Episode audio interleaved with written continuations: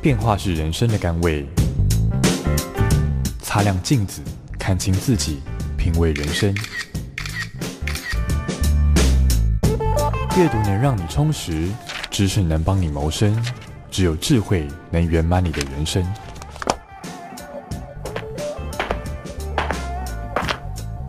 周末练金术。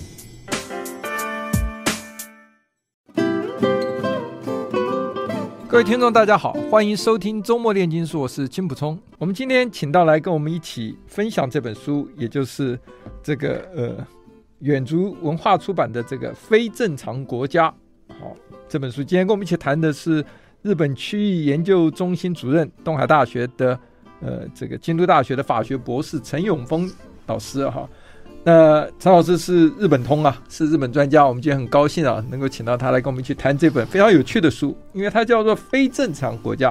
陈老师你好，哎，东海大学陈永峰，大家好。您要不要先谈谈他这本书的书名哈？他的意思很有趣，他觉得美国几乎是跟日本的属地一样哈，是一个不正常的国家哈。这作者是日本的一个编辑出身嘛哈。嗯嗯呃，我也常常讲这件事啊。到目前为止，日本仍然在美国的占领之下。嗯，呃，这是事实哈。你看完这本书，你会承认他是呃讲的不所言不虚啊？呀，这本书的证据。这本书写的事情，这是两千零十七年日用日文出版的书，然后我们是今年呃二零一九呃有读书共和国的远足文化嗯出的书。呃，但是他的书里面讲的事情，就是我非。非常非常久以前，在台湾都已经讲过了，是，甚至跟中央广播电台做了、嗯、做了一次专访，是，呃，我还直接这样讲哦，现在的现在日本严格意义底下，仍然在美军或美国的占领底下，有主持人都不晓得怎么回，真的是这样吗？事实就是如此，啊、呃，所以这本书呃非常容易读哈，因为并不是学者写的书，呃，把它正确的书名就日文的书名是知ってはいけない隠さ れた霓虹西海的口肉，直接译的话，不是我们现在看到了非正常国家这个书名，而是知道了不行，嗯哼，被隐藏的支配着日本的构造。嗯哼哼，呃，史部弘志先生所写的书，各位知道卖了多少本吗？嗯、今天超过三十万本，在日本两年来，哦，呃，一一万本的这一类叫文库版的书，可以拿到了版税，嗯、很简单，非常容易算，一万本可以拿到一百万日币，嗯、我们台币大概三十万，嗯、所以你把它乘以十，各位算一下，嗯、或乘以三十算一下，嗯、啊，所以就说卖的非常非常棒。是一本书，他很有趣。他因为不是学者出身，正您刚刚所说的哈，嗯、所以他是用深入简简出的方法，而且不厌其烦的会重复。他会用一些简单的这个文字公式，嗯、甚至配合到四格漫画或者六格漫画哈。来这个说明他要表达的一些主题，所以非常具有教育性、社会教育性。所以一般的上班族甚至学生一读之后，呃，很容易进入自己的脑袋里面，然后又反射到眼前自己看到的生活中的日本。啊，原来如此。对，而且他揭开了，就说不只是我们这些非日本人哈，看到以后恍然这个有大悟，说哦，怪不得常常看到一些什么日本跟美。驻日美军跟日本民众之间的冲突，哈，为什么会酿成很大的争议？哈，那也就是他这本书里面谈说，日本其实在所谓的军事指挥权，在这个治外法权，也就是日本司法的裁判权，还有呃日本的这个所谓它本身这个基地啊，就是空域权嘛，我们刚刚讲的裁判权跟军事指挥权，哈。其实都是在老美的掌控之下，没有错，没有错。所以你要不要先谈一谈这个历史背景？呃，从历史背景，或者是从实际倒回去，各各位听众会更容易理解。是，呃，两年前，二零一七年，川普当选美国总统之后，第一次到日本。各位，他并不是从我们经常去的羽田机场，也不是从成田机场进去，是从横田基地里面，就是美军基地，美军基地。所以他进去的时候，安倍晋三没有在现场啊。他进入自己家嘛？他进自己没有来接机啊？或者是我们我们呢？呃，误以为日本的的实际的领袖或者是政治的最高阶人叫天皇不？各位不好意思，天皇跟安倍晋三首相都没有出现，或者是那个是在东京都里面，嗯、当时有一个现在也还是东京都的知事叫小池百合子女性啊，是非常漂亮啊。呃，也没有出现啊。所以东京都知事就市长没有出现，日本的首相没出现，天皇当然也没有出现。不是日本人失礼，而是美国人回到自己家，那里是美国，所以日本里面有美国。日本的首都里面有美空域是归美国人来管啊，而且这本书里面这里面也提到这件事，东京。就是日本的现在的首都，它的上空基本上是美军所控制，所以我也经常讲这件事。呃，台北的空域，台北的上空 airspace，呃，理论上是嗯我们的空军所控制。不过军方有一些人竟然跟我说，我写了类似这样的文章，在在媒体里面发发言的时候，竟然有人直接写了 email 给我，陈老师，你高估了我们的空军，所以我的 所以搞不好也有密约。这个要问金老师啊，因 为金老师担担任过驻美代表，也当过国国国安单位的最高的指挥的人，所以您全部都知道。所以 这个等下我们可以谈一谈，就是说呃很有趣哈，呃因为台湾的呃我们中华民国啊，之所以没有像日本以书中所描写这样的这么受美国的控制，其实跟后来的中美断交有很大的关系啊。我们大家可以请您前面追溯一下，是蒋介石前总统对于美国的态度也。包含在里面是，所以回到历史的话，这整本书的最重要的起源，当然是日本的败战。如果忘记那一件事情，后面这些都没有办法说明。是，就从一九四五年的八月十五号，就是战争结束，呃之后，美国。跟日本之间的关系，或日本跟世界的关系，嗯、这个当然殖民地的朝鲜半岛跟台湾也都在这里面，非得一起处理不可。是，但是呢，根源中的根源，书里面所提到的所有的日本今天的状况，不管是在美军占领底下，或者美军在形式上、在法律上退出之后，日本重新立宪。嗯哼哼。看起来是独立，或者是从旧金山合约里面战后处理完成之后，日本仍然不独立呀、啊。是照他的说法，这个日本帝国的这个宪法哈。嗯嗯其实是美国人执笔的多，翻翻译宪法，对对，但是是用修宪的方法所制的宪。就像您讲的是历史背景，因为当时战败哈，战败之后在那种低迷的气氛之下，美国人又是占领军这个呃远东区总司令麦克阿瑟是非常强势的哈，所以美国人那时候是在为了对抗这个苏维埃的这个势力啊，要扩张，所以他在设计。这个日本未来的发展的时候，都是朝着能够协助他在防止共产势力扩张哈之下去设设想，就包括这些军事级指挥啊、空域的这个呃所谓的控制啊哈。所以您刚刚讲的红横横山空域啊，就是在东京府旁边嘛哈，所以才会出现这种。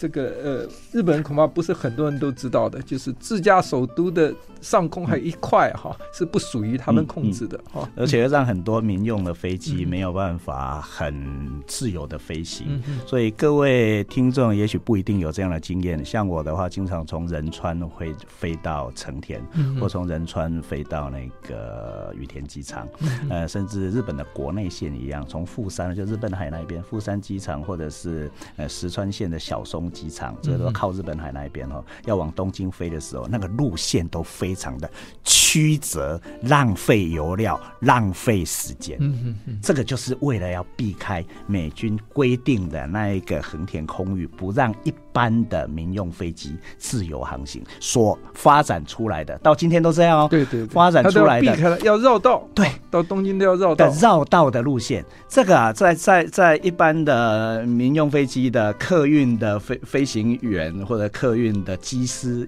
眼里面，这太危险了。嗯，另外又浪费，燃料就很费了。我看一年他说他消耗五十几亿日元的，这书里面都说到这个。所以虽虽然这个就是经济上的问题而已，但是你看日本人或者日本的航空公司，呃，或日本国一直在吸收这一类的成本。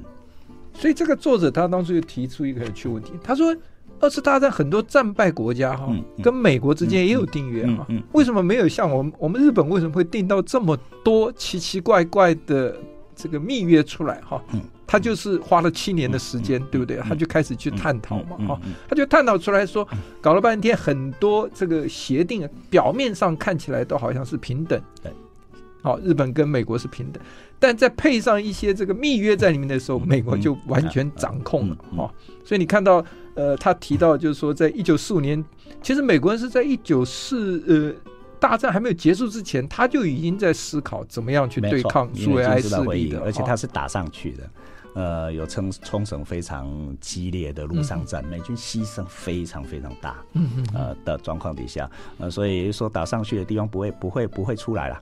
呃，我也常提这个例子，美军上了日本，如果冲绳是日本的话，如果冲绳是日本哦，美军上了日本之后，到今天为止没有退出，嗯，到今天，对对，打上去的，所以冲绳到现在还是一个这个在美军完全势力控制之下嘛，哈。他的这个美军基地的那时候闹了很多的这个案件，这个非常你可以谈。他那个普天间基地，现在现在要迁到边边去，叫做边野古基地嘛，在新建之中了哈。但是整个冲绳人民几乎就是非常可怜哈。我看那书里面提到这些冲绳人民抱怨说。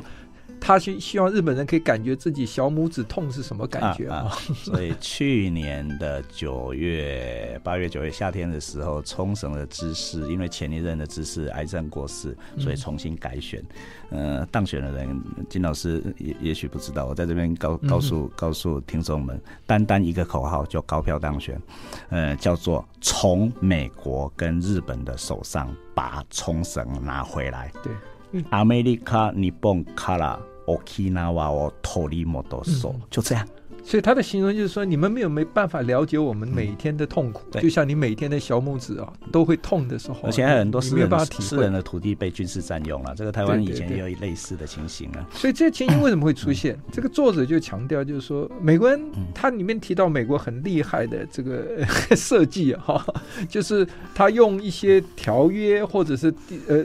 他们是一九呃所谓的五二年嘛哈，四五年打完，他占领占领了七年，啊，他不得不要停止这个占领嘛哈，不能永远占领日本下去嘛哈，他就要让日本这个主权独立啊。那时候哎对，那个时候是可以说是吉田茂呃时代首相的时代嘛哈，所以这个中间的这个周折过程哈，周旋过程，还有这个很 彼此怎么样商量。它里面书里面描写清楚，日本是非常弱势的哈。他们成立一个叫美日联合委员会哈。那美日联合委员会啊，我们在行政机关待过看过哈。好像日本呃日方代表就是这个所谓的外交部的这个、呃、这个次长哈，等于是，然后再来呢就是这个所谓的法务部的里面的这个所谓的秘书长，他叫做这个官房长。然后呢，美国这边就是副司令官，然后就是美国大使馆的公使。但其实他们是最有力、最有效的执行工具，对，嗯，最有效的执行工具，因为他们都回去啊，把上面的意见反映，嗯嗯啊，然后参加的时候就带来做成决议，就变成。日本跟美国之间的蜜月嘛，啊，所以很多的这一些不合理的状况，搞不好都是蜜月形成的哈。所以他书里有蛮详细的介绍。我们休息一下，待会儿来请陈老师继续跟我们谈一谈这个蜜月到底给日本带来一个怎么样一个不平等的地位，让作者觉得日本不是一个正常的国家。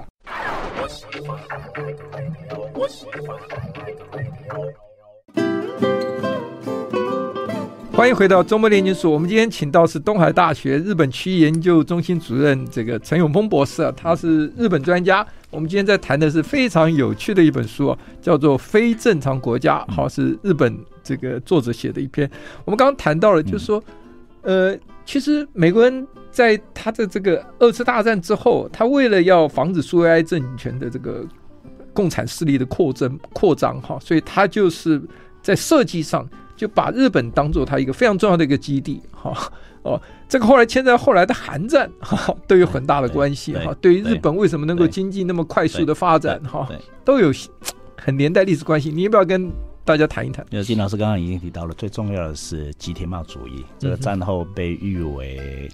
规定了或限制了日本的发展的大首相，嗯在今天的话，右派对他的肯定的声音仍然非常的大。因为战后日本可以假设经济发展是一个重要的事情，完全完成了这件事。呃，所以这本书我也在博客来里面写了书评，各位可以在网络上看得到，打陈永峰跟这本书的书名，呃，非正常国家就可以看得到。里面我就呃分析的比较清楚，因为是文字哈，长期以来。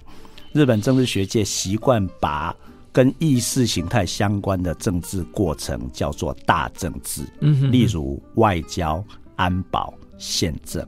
而把跟民生政策相关的政治过程称作小政治，比如说社会福利、教育、医疗。嗯，而在日本，从战后到现在，吉田茂主张的就是驱动大政治，让美国去处理就好了。所以，连宪法这个呃规定国家的基本的大法，那是美国给日本的翻译法。吉田茂没有说要修宪啊，嗯，但这是右派的想法。到今天是安倍晋三为了找回日本的灵魂，嗯，或者是冷战终结之后，嗯，呃，事实上的欧洲、美国的大弱化，所以非得相当程度的用自己的力量来处理日本的问题不可，包括大政治在里面。嗯，所以现在才在讲修宪呢。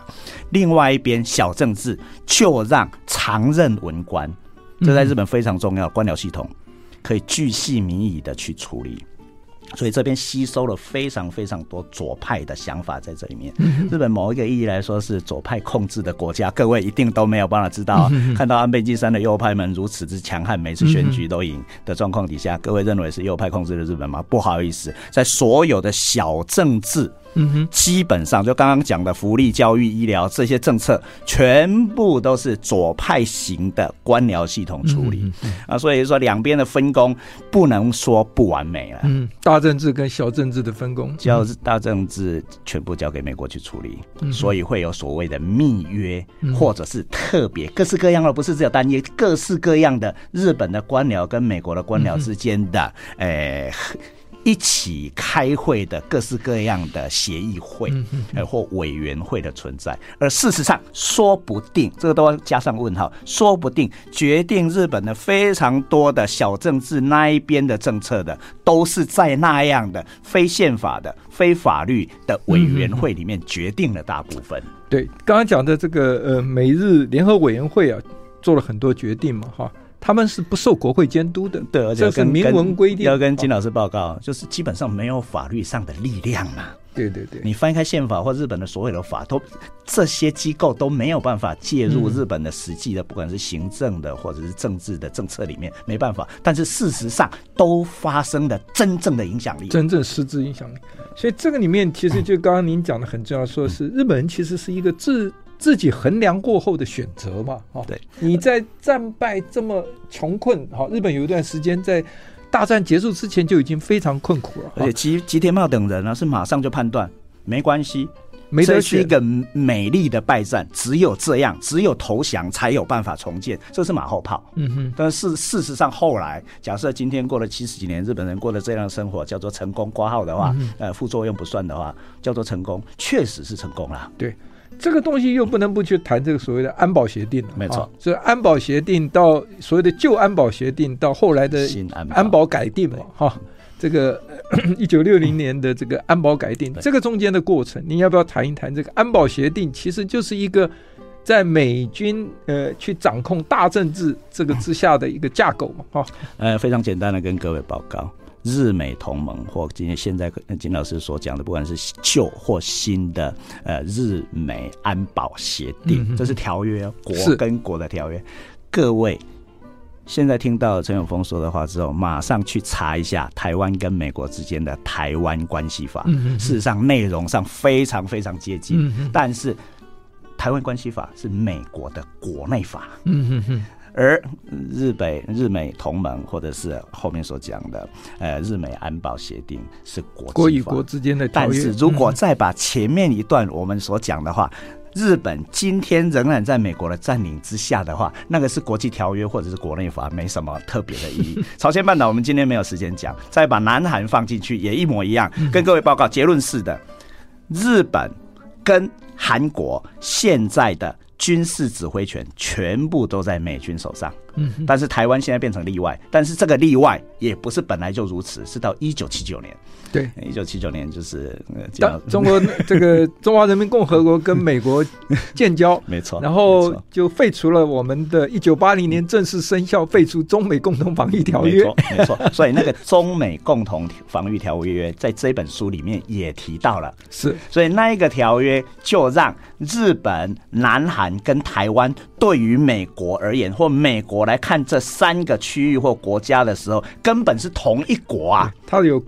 没有的军事指挥权。也许各位看这本书的，各位看这本书的时候的第三章叫做“日本无国境”。各位单从字面上不晓得他在讲什么，而以为日本跟其他国家没有国境，不是那个意思，而是从美国的立场来看，日本、南韩、台湾之间，在一九七九年之前，或我们直接说一九八零年好了，之前是没有国境。对美国而言，它可以自由进出的意思。不但是自由进出，它还可以随时这个进行军事演习，他想要在哪里设军事基地 都。可以的意思，所以这个是完全一个就所谓的呃从属关系在嘛哈，所以我们反而是因为中美断交之后呃脱离，所以您开玩笑不是说您跟日本朋友讲，我们其实我们的独立性比日本要强多了。金老师愿意讲这个的话，我经常用用用，不管是中文还是日语，非常非常那个绕嘴的哦。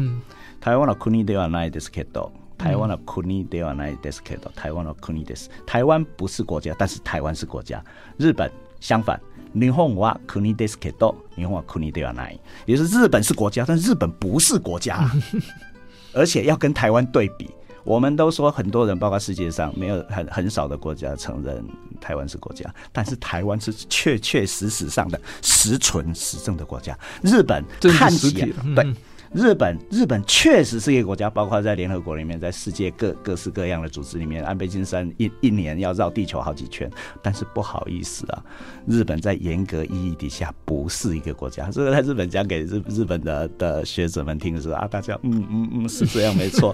所以台湾只能苦笑。台湾国内啊，台湾国内还有很多团体，甚至政治团体或政治组织，希望日日日本的势力帮助台湾进行独立运动，有没有？或我们的民间的很多的人。在在在在日本也从事台湾独立运动，甚至是发源地啊。呃，我我也在跟日本人，你们先自己独立，再来帮助台湾独立好了。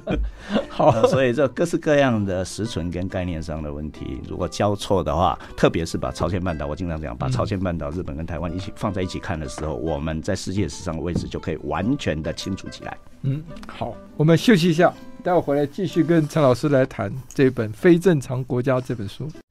I like 103, I like radio。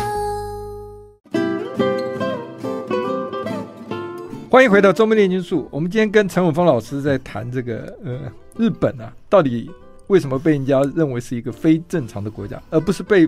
别他人啊，是他被他自己的这个国内的作者 终于发现了吗？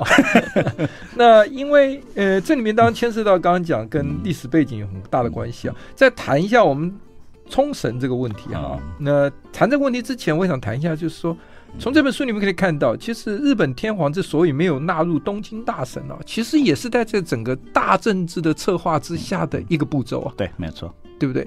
因为他为了要这个防止苏维埃政权的扩张，他觉得要保留天皇。没错。好，保留天皇的话，他就要替天皇还要先去洗清。嗯。所以他在这个呃一九呃四六年的时候，一月一号有个人间宣言，好，其实是对西方国家做一个交代。好，就呃天皇不是神。是人，这个人间宣言这一段也是蛮有意思。您要不要台南再跟我们谈一下生冲绳的问题？呃，那就裕仁天皇了、啊，对，现在的天皇的爷爷。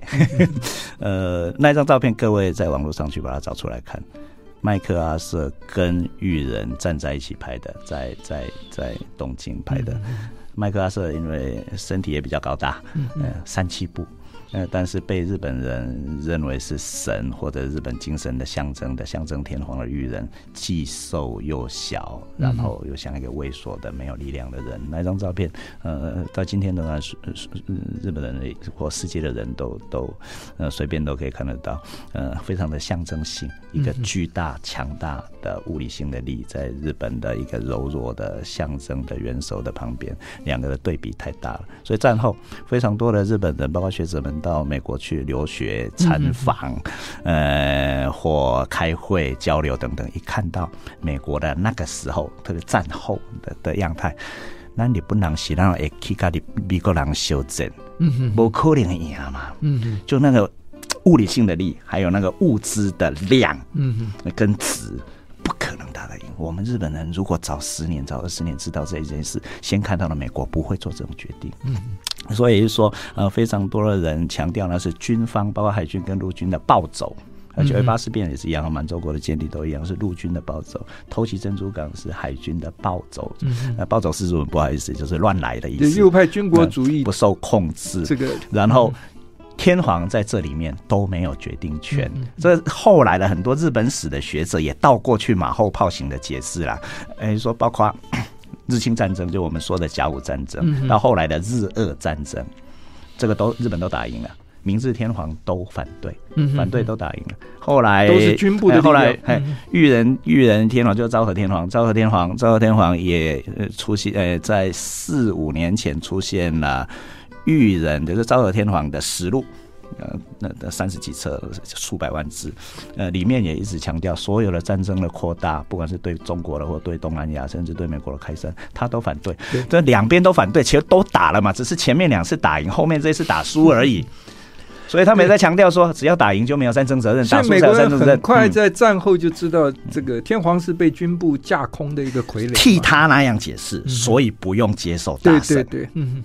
所以把所有的责任往包括外交官跟东条英机身上推，然后东条英机也把那个责任全部揽起来。听说他第一次在东京大审的时候说：“我只是奉命行事。”结果天皇派了一个密使去跟他见面以后哈，他就一一肩承担下来了哈。呃，这不一定是天皇方面派的密使，也许是美整个气氛，整个气氛日本国内。嗯不然你是要，不然唯一有责任就是天皇啊！你没有责任，就是、嗯、就是天皇是责任，人家选你哪一边呢？他他后来就完全就是照金老师现在讲的，一肩把所有的责任扛下来。但是一个东条英机把所有的战争责任扛下来的时候，就出现了大矛盾嘛。东条英机不过是一个很有能力、很有执行能力的军事官僚或公务员而已，所有的日本人都知道啊。嗯啊，所以这里面发生了非常非常大的矛盾，所以包括心理学家或者是日本的哲学家又在补充说明，日本的中心本来就是空的，这叫中空结构。嗯，到今天说不定也可以从文化上这样说明，那个确实是事实。比如说，非常多日本的民间的大公司没有老板。嗯，但是员工们每天发明世界第一流的东西，嗯、每天替公司赚钱。他们，我我经常问他啊，你们你们这样赚钱是替谁赚钱？没有老板嘛？对他们有一个诺贝尔奖得主，只是一个科长。多了，今年的 今年的话就是发明锂电池的。还有前几年一样在京都也有一位岛津制作所就发明那个实验蛋白质的机器一样。而且都没有换工作，这个厉害的是，不是得了奖之后就变神了？不是哦，得了奖之后还是上班族啊。嗯嗯。呃，所以这个是日本的世界里面很自动的自己会去完成什么事情，只要有目标的话，而不需要投。嗯，甚至更多的人喜喜欢当老二。嗯，我们这里没有老二哲学。那 这个刚好问金老师，刚好是最最最问问您是最棒的。为什么我们没有老二哲学？所以超级难调整。所以在日本会有老老二之类的人，非常这个平顺的调整一切。这个主题倒是早一天可以谈。好，那您给我们再花一点时间谈一谈，就是冲绳冲绳的问题。对，其实冲绳问题，台湾我想不是每个人都了解。您要不要大概跟他先大家替大家这个指点一下？冲绳不是日本。嗯，呃，这样已经解释完一半了。呃，但是冲绳正在替日本人牺牲。嗯，哎，我的地方，我的教室里面每天都会有冲绳的学生来哈，呃，所以我会测验他们的日本人度。而且日本人是要来到台湾、来到台中、来到台北才会跟冲绳人来往啊。他们在东京、大阪很难碰到冲绳人啊。嗯呃，是因为来到台北、台中刚好一样都说日语，所以可以一起生活，特别是大学里面嘛。啊，所以冲绳不是日本，但冲绳正在替日本牺牲。所以冲绳想要拿回自己的心。的那样的想法是非常强的，但是另外一边又是实际上的实存的考量，没有美军，各位去去重审看看，呃，没有美军什么都不是。嗯，另外一个啊，最近那个首里城不是全部烧掉了吗？对对，刚刚发生的。这里面有非常非常多的阴谋论啊，哦，非常非常多。最近的日本到处不只是风灾，不只是火灾，呃，各式各样的的的的可能性的人为的灾害都在蔓延当中。这个以后有机会再讨论。那、呃、但是冲绳的问题确实就是如此，冲绳是美军打上去的。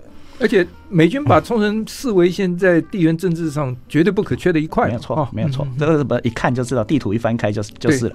呃，台湾也一模一样。是。呃，本来麦克阿瑟就是美军本来的登陆地点当然是台湾，但是跳过了台湾，从。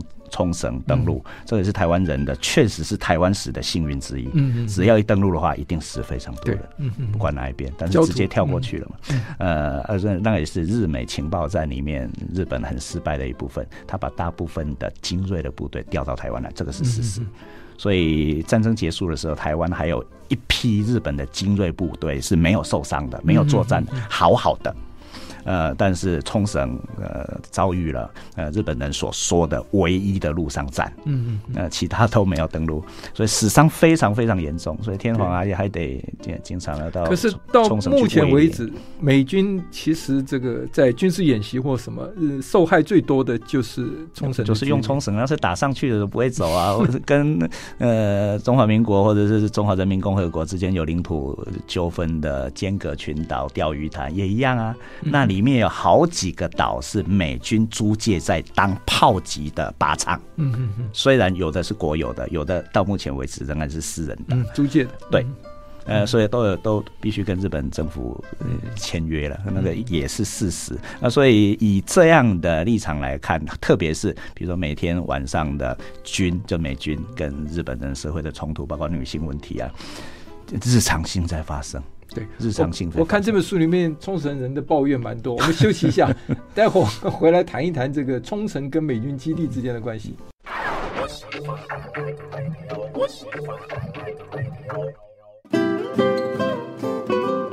欢迎回到周末炼金术，陈老师，我们刚刚谈到冲绳啊，冲绳常常觉得自己命运多舛啊，这个。目前呢是美军基地在里面，他们常常有一些低空演习啦，不管是噪音啊，或者是这个环境的破坏哈。很多的抗议，您要不多谈一点？呃，各位有机会的话，像我是大学里面的人，所以去冲绳很长很很多机会都是去大学。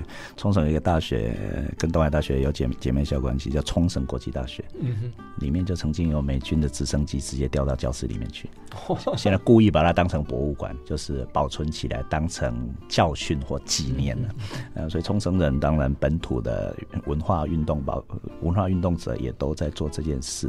呃，所以潜潜藏。是的，如果我们直接讲的话，各位去冲绳的国际通看一下，没有美军的消费力的话，冲绳什么都不是。冲绳的人口只有一百三十几万，呃，比台中市还少 的状况，呃，然后也没什么资源，跟台湾比起来，所以没有美军的消费能力的话，冲绳的经济不容易。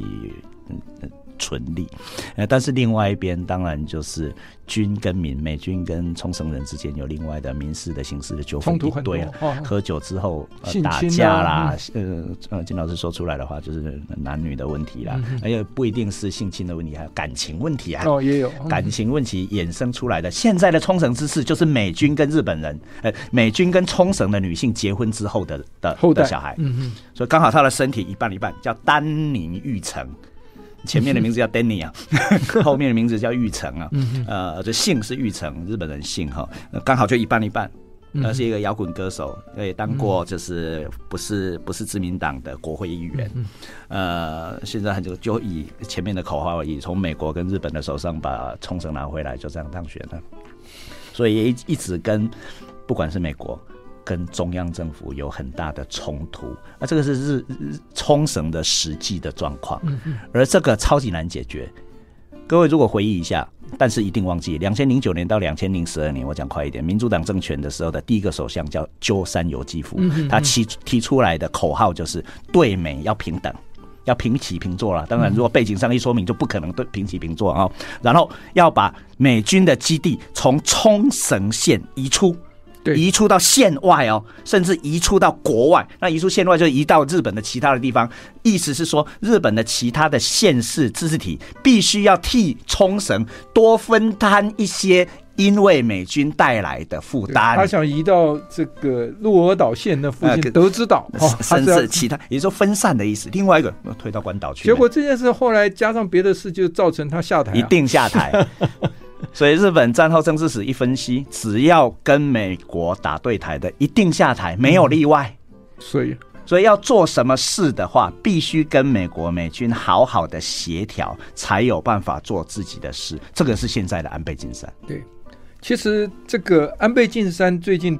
通过的这个集体自卫权，哈、嗯，哦、嗯，其实是违反日本这个宪法里面的第九条，没错，哈，就是不得海外出兵，哈，海外出兵就是说你你这个不能去帮别的国家，自卫队没有办法离开日本才对嘛，那不可有海陆空军，对不对？哈，现在这两条其实在美国人的力推之下，哈，集体自卫权也通过了，所以这个是矛盾的哦，金老师你好好想一下，这是完全矛盾的，宪法是美国人给他们，是为了让日本不武装嘛，你。好好赚钱就好了，而且赚钱给我们用，给美国人用，对不？好，所以你们不要有军事力量，但是现在是相反的哦，日本人自己要有军事力量，要修宪，所以这跟美国之间有相对的矛盾的内在在里面。当然，美国的需要是，比如说韩战发生了，比如说中国的崛起，还有旧的苏联过去存在的这些威胁，为了分摊美军在不是只有日本而已，东亚的。防守的势力或军或军事的核主力，非得让日本的自卫队出来不可。这个就你们很讽刺。他说，当年在定这个安保条约的时候，他们是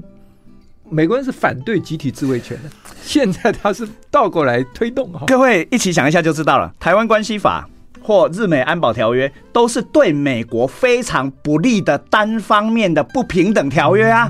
虽然台湾关系法是国内法，只有美国对台湾有义务，台湾对美国没有义务。安保条约的话是美国对日本有义务，日本对美国没有义务。集体自卫权讲的是安倍晋三的集体自卫权讲的是，如果美军在东亚或其他地方发生什么问题的时候，日本军或日本的自卫队可以协助美军呐。